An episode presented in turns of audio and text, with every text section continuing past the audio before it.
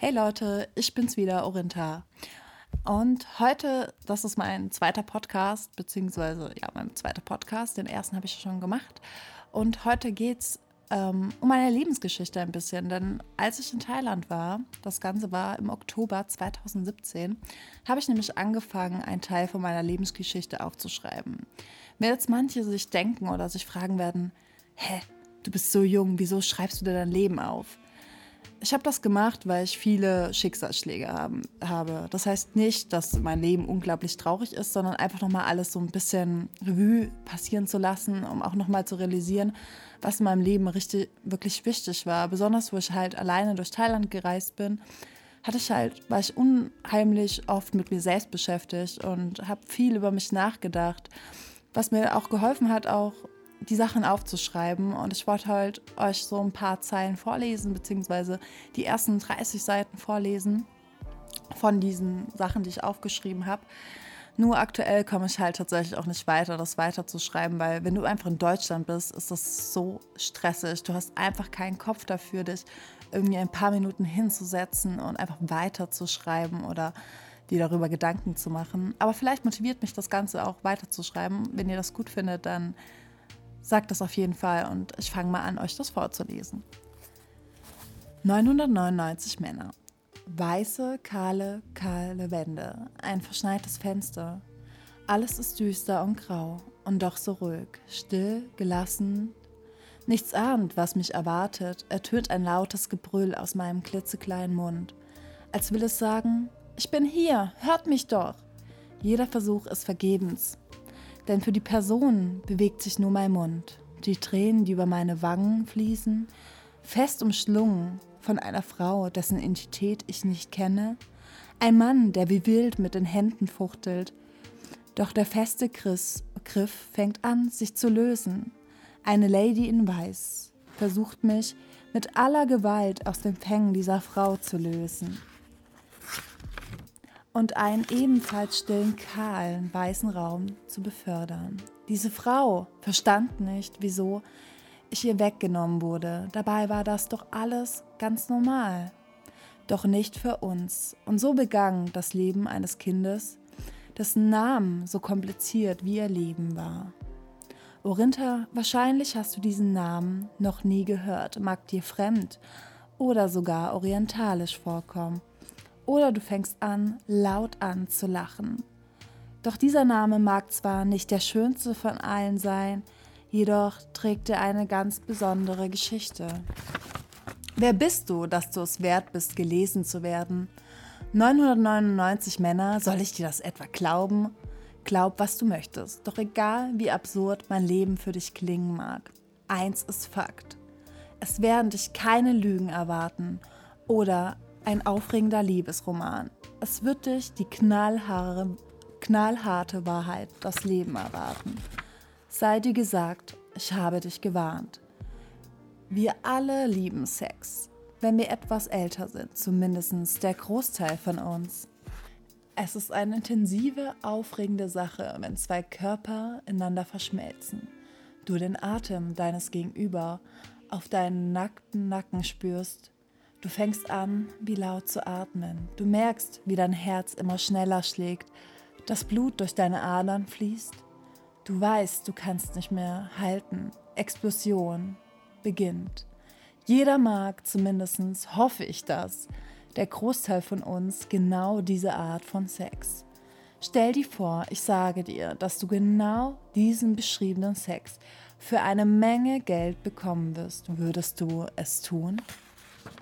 Die Antworten sind klar. Bist du ein Mann, würdest du sagen, auf jeden Fall, wann kann ich anfangen? Die weibliche Schöpfung ist da jedoch nicht so ganz einfach gestrickt. Im Inneren denken wir instinktiv, dass es uns reizt. Nicht das Geld deswegen, sondern dem Abenteuers. Das Ungewisse, nicht zu wissen, was uns erwartet, wie es ist, für Sex bezahlt zu werden. Aber denkt ihr wirklich, wir würden das so offen preisgeben? Deshalb ist unsere Antwort darauf natürlich nicht. Ich bin doch keine Schlampe. Also wieso ist es anscheinend cool, wenn man so sein Geld verdient?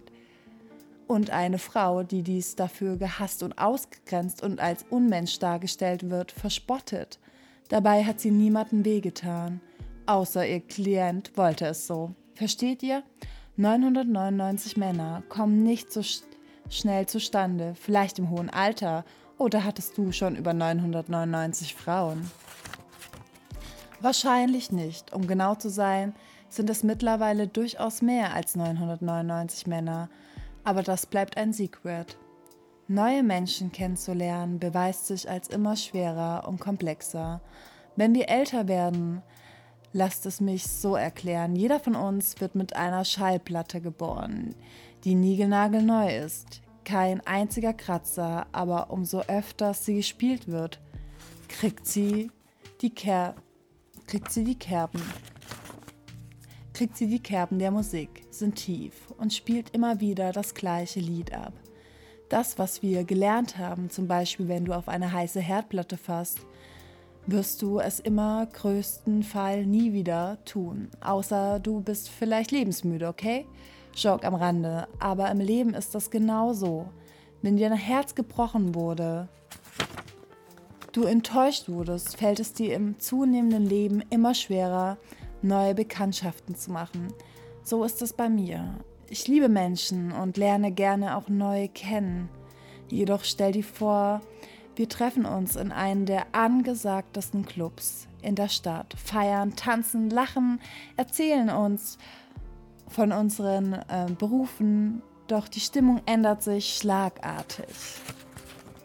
Du weißt nicht, ob du schockiert, wütend, angeekelt sein solltest oder ob es unheimlich interessant findest.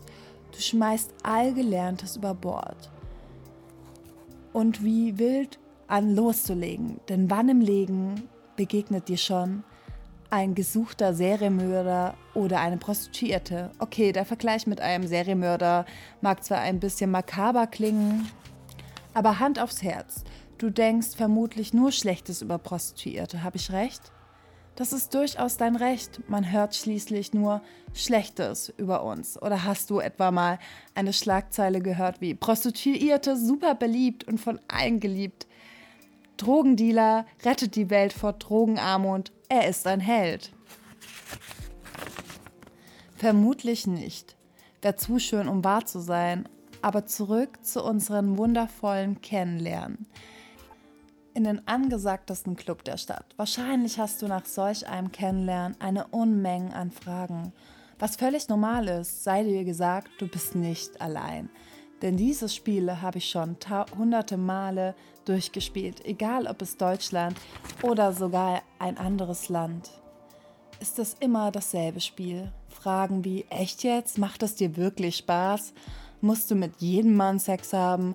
Zahlst du Steuern? Wie viel verdienst du? Was machst du bei ekligen Typen? Hattest du mal einen Freund? Währenddessen, was war das Krasseste, was du jemals gemacht hast? Was machst du bei ekligen Typen? Und ich glaube, ich könnte allein mit all diesen Fragen hunderte von Seiten füllen. Aber wie in jedem guten Buch wäre, wäre es doch schade, dir bereits alles zu erzählen. Schlussendlich hast du mich gerade erst kennengelernt in einer der angesagtesten Clubs. Du denkst bereits jetzt, ich bin verrückt, sei dir gesagt, es hat noch nicht mal angefangen. Halten wir fest, mein Name ist Orinta und ich bin eine 22-jährige Prostituierte. Mein Name, wie ihr bereits festgestellt haben, sagen wir mal so ziemlich merkwürdig und besonders vermutlich. Denkst du, dass meine Mutter nicht ganz bei Verstand war oder im Einfluss von bestimmten Mittelchen? Mit einem mag ich dir recht geben, meine Mutter ist vermutlich niemals bei klarem Verstand. Aber wie kannst du urteilen, wenn du nichts über sie weißt? Meine Mutter, aufgewachsen im kühlen, tristen Litauen, musste so einiges durchmachen, schlimm genug, dass ihre Mutter als meine Oma eine Tyrannin war, kalt und herzlos, wie ich das wissen kann, ich erzähle es euch.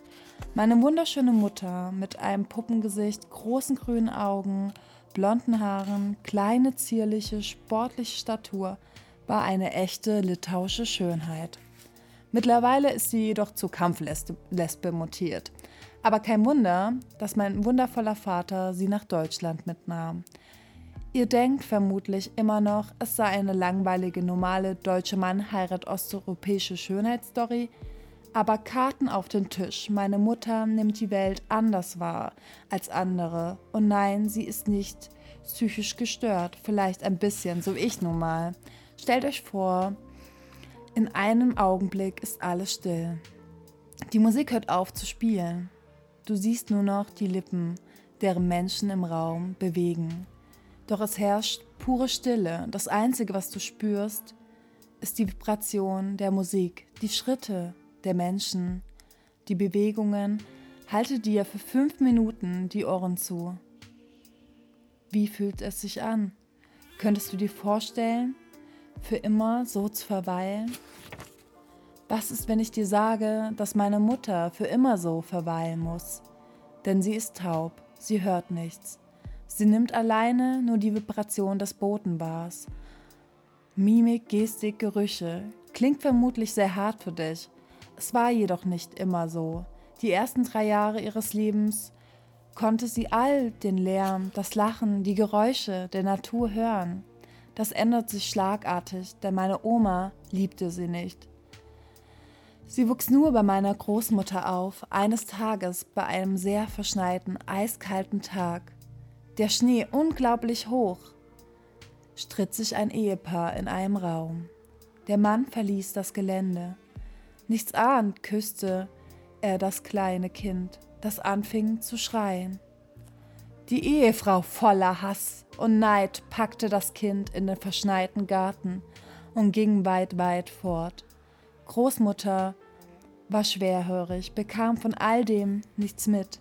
Das Kind schrie und schrie. Vermutlich wäre sie erfroren, wenn das Karma es nicht gut mit ihr gemeint hätte. Die Nachbarn hörten das kleine Kind und alarmierten die Großmutter, doch wie ihr euch denken könnt, blieb es nicht ohne Folgen. Die Ärzte waren damals, besonders in Litauen, noch lange nicht so fortgestritten wie heute. Deshalb wurde aus einer anfangs harmlosen Ohrenentzündung ein echtes Problem. Weshalb sie ertaubte. Keine Angst, das Karma ließ nicht lange auf sich warten. Meine Oma starb mit ihrer Stiefschwester in einem Bootsunglück. Sie wuchs somit bei, mit bei meiner Großmutter auf und ihren Vater. Das Traurige, er verstarb bei einem Hausbrand. Man will meinen, dass man bei solch einer Geschichte ein Kind von unfassbarer Traurigkeit sein muss.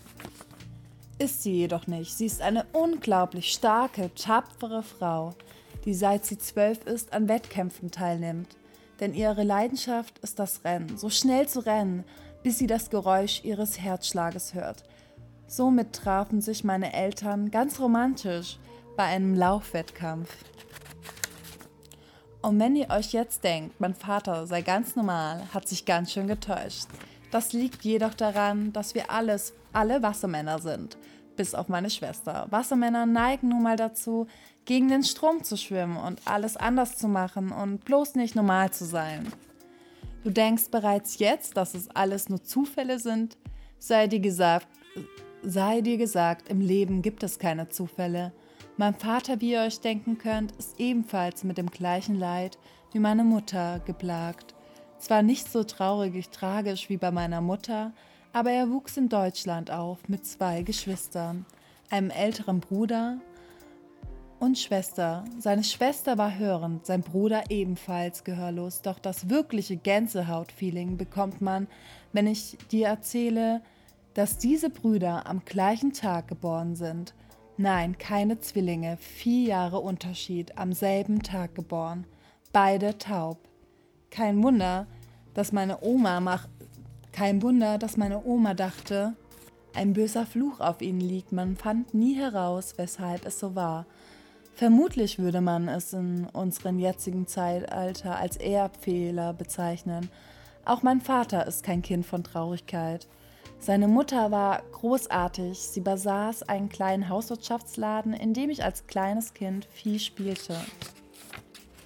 Meine Oma väterlichseits war einer meiner wenigen Bezugspersonen in meiner Kindheit, auch wenn ihr Ehemann verstarb, Als ich noch ein Baby war, blieb sie immer tapfer. Mein Opa hat es meinen Vater jedoch nie leicht gemacht. Er war ein Exzentriker, Kettenraucher, weshalb er an Krebs verstarb. Trotzdem verlor mein Vater nie sein Lächeln oder seine Herzlichkeit oder den Glauben an das Gute der Menschen. So, und das war die ersten 30 Seiten, keine Ahnung, die ersten 20 Seiten. Weiter habe ich nicht geschrieben und ähm, es war unheimlich schön, das aufzuschreiben, weil man sich halt nochmal so richtig krasse Gedanken gemacht hat, gerade mit den Eltern und auch nochmal so drüber nachgedacht hat oder wie die Leute auch von Prostitution denken. Und ich glaube auch, dass ich das in diesen Zeilen ziemlich gut formulieren konnte. Also, dass ich das ganz gut rübergebracht habe. Könnt ihr ja auch selber nochmal vielleicht irgendwie in den Kommentaren schreiben oder mir Rückmeldung geben, wie ihr das Ganze fandet. Ich habe auf jeden Fall Lust, das Ganze auf jeden Fall auch weiterzuschreiben und ähm, das auch ganz auszubringen. Aber so ein Buch zu schreiben ist tatsächlich nicht so einfach. Es kostet halt extrem viel Mühe. Aber so Thailand hat mir halt auch extrem geholfen, überhaupt das zu schreiben oder auch irgendwie motiviert zu sein. Besonders als ich halt einfach am Anfang meiner Reise als ich nach Thailand geflogen bin, richtig viel realisiert habe, weil ich war total auf mich alleine gestellt, weil ich ja alleine verreist bin. Und dann hatte mein Flug erstmal zwei Stunden Verspätung und dadurch habe ich meinen Anschluss, Anschlussflug in Amsterdam verpasst. Und das Schlimme war, dass ich dann zehn Stunden in Amsterdam halt chillen musste mit meinem super schlechten Englisch und ich habe niemanden verstanden. Ich war super hilflos und ich hab, wollte einfach nur weinen und zurück nach Hause. Aber in diesen zehn Stunden habe ich halt auch irgendwie kapiert, was mein Vater alles für mich gemacht hat. Weil ihr müsst euch vorstellen, mein Vater ist gehörlos, wie ich euch schon auch im Buch erzählt habe. Und meine Mutter war manchmal echt ein Arschloch, so wie ich das euch auch in dem Buch erzählt habe.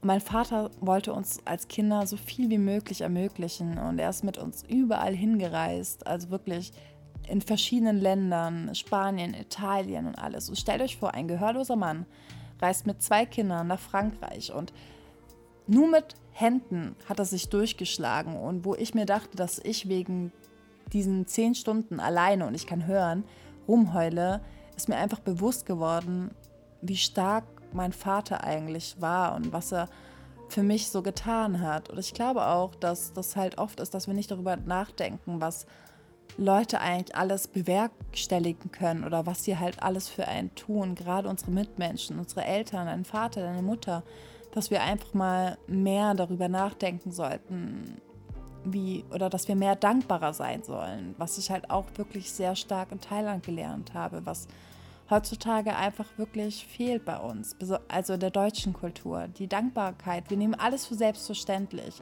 Aber es ist nicht selbstverständlich, was die Leute machen. Versteht ihr, auf was ich eigentlich hinaus will?